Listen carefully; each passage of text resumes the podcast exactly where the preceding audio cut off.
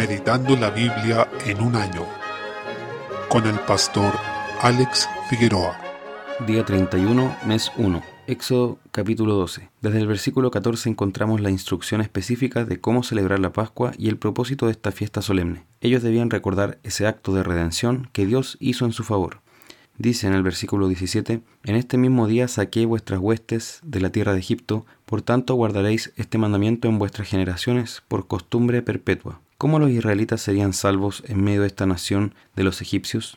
Ellos debían poner la sangre del cordero pascual en el dintel de su puerta, y así Jehová pasará hiriendo a los egipcios, y como verá la sangre en el dintel y en los postes, pasará Jehová aquella puerta y no dejará entrar al heridor en vuestras casas para herir, dice el versículo 23. Como ya señalamos anteriormente, la Pascua apunta hacia la obra redentora de Cristo y su sacrificio en la cruz, como enseña con claridad el Nuevo Testamento, por ejemplo en 1 Corintios 5.7. Su sangre es derramada para cubrir nuestros pecados. Y también encontramos un paralelo con la Cena del Señor, ya que tal como la Pascua era un sacramento del antiguo pacto que les permitía recordar ese acto redentor, así la Cena del Señor es un sacramento del nuevo pacto que tiene una continuidad con la Pascua y a la vez marca una novedad porque mira hacia atrás para recordar la muerte de Cristo, que es la realidad definitiva, mientras que la Pascua miraba hacia adelante para anticipar lo que todavía no llegaba. Este además es el motivo por el cual no es correcto que celebremos la Pascua hoy, puesto que era un sacramento del antiguo pacto, por lo que sería como si todavía estuviéramos celebrando las sombras, mientras que ya tenemos la realidad que había de venir. Por tanto, no podemos celebrar un sacramento hecho para anticipar lo que ya vino. Muchos cristianos incluyen la Pascua en un calendario litúrgico, pero más allá de que es importante saber de qué se trataba y ver el poder de Dios redimiendo a su pueblo, esto era una sombra de lo que había de venir como ya hemos venido señalando de la salvación que Dios ya obró en favor de su pueblo, no solo por aquellos que pertenecían al Israel nacional, sino también por su pueblo como iglesia universal de todos los tiempos y edades, donde el Salvador no es un cordero terrenal y su sangre, sino que es el cordero de Dios que quita el pecado del mundo, Cristo y su sangre derramada. Desde el versículo 24 al 27 notemos también que era un deber de los padres pasar este testimonio de fe a sus hijos, dándoles a conocer al Señor, su palabra y sus obras. Si esto era así tratándose de las sombras, cuánto más es un deber tratándose de la realidad definitiva que ya fue revelada. Nuestro primer campo misionero como padres son nuestros hijos, y daremos cuenta por ellos más que por cualquier otra persona en la tierra. No demos por hecho el Evangelio, ni esperemos que aprendan simplemente por estar junto con nosotros en actividades espirituales, sino que seamos activos y diligentes en instruirlos en el Evangelio. En los versículos 27 y 28, ante esta revelación el pueblo se inclinó y adoró. Es la misma disposición de corazón que debemos tener ante la buena noticia del Evangelio, ese mismo que fue anticipado en la Pascua. Solo podemos inclinarnos y adorar ante una salvación tan grande. Posteriormente se entregaron a obedecer todas estas palabras, lo que es la consecuencia necesaria de la adoración verdadera. Desde el versículo 29, el Señor cumple con lo que había advertido. La plaga se derramó sobre los primogénitos de Egipto y la mortandad fue total. El versículo 30 dice que no hubo casa donde no hubiese un muerto. Con esta calamidad el Señor demostró de manera definitiva su victoria sobre los dioses egipcios, todos ellos falsos, y también sobre Faraón, que era considerado como una divinidad. Nada pudo hacer este hombre endurecido para retener a su primogénito. Quedó demostrada su completa impotencia contra el Todopoderoso. De hecho, los mismos egipcios apuraban a los israelitas para que salieran pronto, pues pensaban que todos iban a morir. Y el Señor dio gracia al pueblo delante de los egipcios para que éstos les entregaran sus joyas, alhajas y otras cosas como estas, y así los israelitas se fueran con riquezas de esta tierra. Así también por el acto de redención de Dios, tal como ocurrió con ellos, los que éramos esclavos ahora somos hechos ricos. En este primer caso, esa riqueza era material, pero en el caso nuestro sabemos que en Cristo tenemos las riquezas con las que hemos sido bendecidos por el Señor en los cielos. Desde el versículo 37, así es como los israelitas salieron finalmente de Egipto. Y a pesar de que era una redención para Israel, también hay un anticipo aquí de la salvación que alcanzaría a todas las naciones. Dice en el versículo 38, subió con ellos grande multitud de toda clase de gentes. Es decir, en el Éxodo también fueron liberadas gente de otras naciones. Prueba de eso es que el mismo Moisés se casó con una cusita, como dice números 12.1. El tiempo que estuvieron ahí cautivos fue de 430 años. Por otra parte, aprendemos un principio de la Pascua, que se aplica también a la Santa Cena. Dice el versículo 43, ningún extraño comerá de ella. Y además dice, toda la congregación de Israel lo hará. Pero si algún extranjero moraba con ellos, primero debía circuncidarse, es decir, entrar en el pacto y tener su señal, que era la circuncisión, y sólo entonces podía celebrar la Pascua. Lo mismo ocurre con la Santa Cena. La salvación es para el pueblo de Dios y por tanto el pacto también. La Santa Cena es para los discípulos y para quienes tengan la señal de este pacto, que es el bautismo encontramos asimismo una profecía bastante importante que pareciera una frase insignificante. Dice en el versículo 46, ni quebraréis hueso suyo. Pero es una profecía respecto del cuerpo de Cristo, ya que no sufriría ninguna fractura de sus huesos, sería preservado, y lo corroboramos esto en Juan capítulo 19. Capítulo 13. Desde el versículo 1 al 16 el Señor reclama para sí a los primogénitos y dice que los israelitas debían transmitir a sus hijos la obra de salvación que el Señor había hecho en favor de su pueblo, algo que ya había mencionado en el capítulo 12, y nos da una definición de lo que significa un sacramento, que es una señal y un memorial delante de nuestros ojos para que la ley del Señor esté en nuestra boca, como dice el versículo 9. Si observamos el bautismo y la Santa Cena, son memoriales para nuestros ojos, para que la palabra se haga visible, pero no a nuestro antojo, sino que de la forma que Dios quiere que permanezca o se mantenga visible. También el Señor dio instrucciones bastante específicas de cómo debían celebrar la Pascua, el día, el mes, los elementos que debían ocupar, la forma en que se debían preparar, todo fue establecido por el Señor, y esto nos habla de lo que ha venido a llamarse el principio regulador de la adoración, es decir, que la única forma aceptable de adorar a Dios es como Él lo ha establecido, porque Él es quien nos dice cómo debe ser agradado y cómo debe ser servido y adorado. Cuando inventamos nuestras propias formas, lo que estamos haciendo es crear un culto según nuestra voluntad propia, y así no es como le agrada al Señor,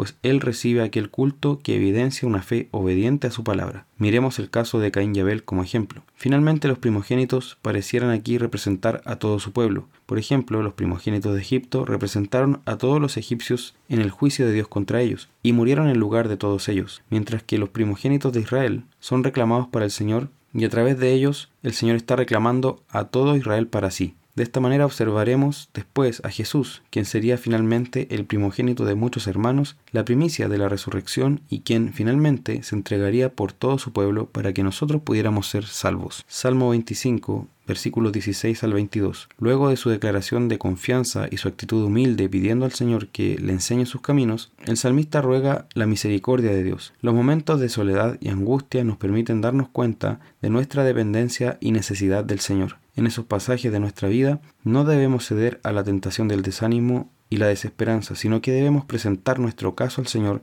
en oración, incluso con urgencia, como una demanda impostergable, como vemos aquí. Solo el Señor es quien nos puede dar victoria y redención, no solo de nuestros males aquí, sino de la condenación que nos espera fuera de Él. Proverbios capítulo 6. Desde el versículo 2 al 15 vemos que el estado de nuestra alma se evidencia con lo que sale de nuestra boca. Dice el versículo 12, el hombre malo, el hombre depravado, es el que anda en perversidad de boca. ¿Cómo describirías al hombre malo, al hombre depravado?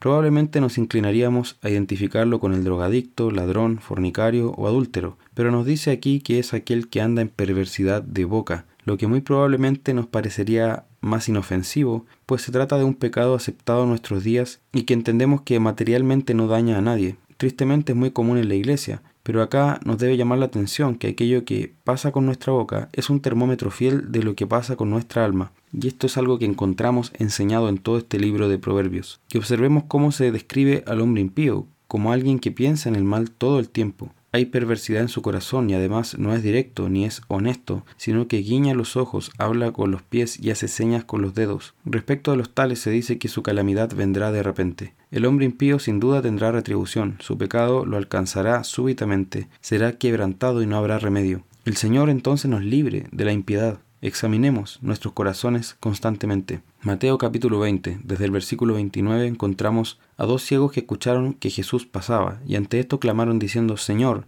Hijo de David, ten misericordia de nosotros. Esto significa que reconocieron a Jesús como el Mesías, el Hijo de David, aquel prometido en 2 de Samuel capítulo 7, donde el Señor dice al rey David que de entre sus hijos vendría un rey que reinaría para siempre. Ellos, siendo ciegos, mendigos, pordioseros e ignorantes, reconocieron esto que muchos escribas y fariseos no pudieron ver. Clamaron, y a pesar del intento de la gente por callarles, seguían clamando aún más fuerte. Y eso nos dice mucho porque, aunque sepamos muy poco de Cristo, aquello que sabemos debe hacernos clamar a Él. Y aunque nuestro entorno, la gente alrededor o las dificultades de la vida intenten ahogar ese clamor, debemos clamar aún más fuerte, no dejándonos amedrentar por las circunstancias, pues como nos muestra el texto, Cristo se agrada de esto y en ocasiones retarda un poco su respuesta con el objetivo de que aprendamos a perseverar en nuestra búsqueda de su rostro. Ante esta súplica Jesús se compadeció y los sanó. Esto nos muestra que tenemos un Salvador compasivo y eso debe hacernos alabar a nuestro Dios por su gran misericordia y nos da la confianza para acudir a Él y presentar nuestra necesidad, como dice Hebreos 4:16, acerquémonos pues confiadamente al trono de la gracia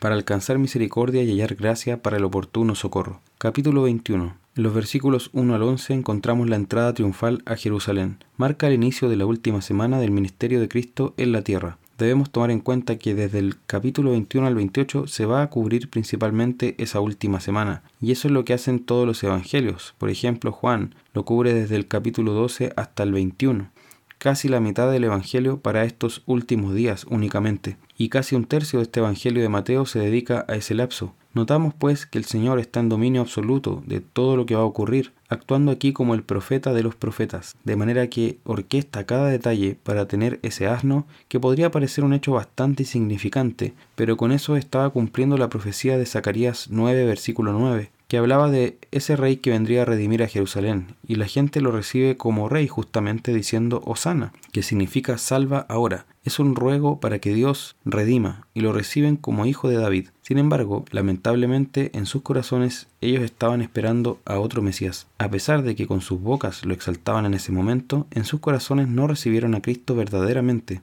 al Cristo que venía según sus propios términos, sino que ellos estaban exaltando a un Cristo para que fuera el Mesías que ellos querían, algo como un conquistador militar, un Mesías carnal, un general como lo fue Julio César o Alejandro Magno, y por eso este pasaje se podría titular, en lugar de entrada triunfal, la falsa coronación del verdadero rey, como lo hizo un predicador. Ellos parecieron estarle coronando, pero en realidad no la están exaltando de corazón, y eso queda demostrado solo unos días después, cuando todo el pueblo exigió la crucifixión de Jesús y su muerte en el Calvario. Eso explica que según relatos paralelos de los otros evangelios, Jesús no se alegró de este recibimiento, ya que ni siquiera sus discípulos entendieron bien lo que estaba ocurriendo por lo cual Jesús se lamentó amargamente sobre Jerusalén y anunció la venida del juicio sobre el Israel nacional. Desde el versículo 12 al entrar se dice que Jesús purificó el templo. Jesús se refiere al templo como mi casa, y eso es tremendo porque solo Dios podría decir eso, lo que una vez más nos demuestra que Jesús afirmó ser Dios y tenía celo por su casa, porque los líderes religiosos la habían convertido en una cueva de ladrones, debiendo ser casa de oración. Respecto de eso, primero, el Señor sigue siendo celoso de su casa hoy, que es la iglesia. En 1 Timoteo 3:15 nos habla de esto,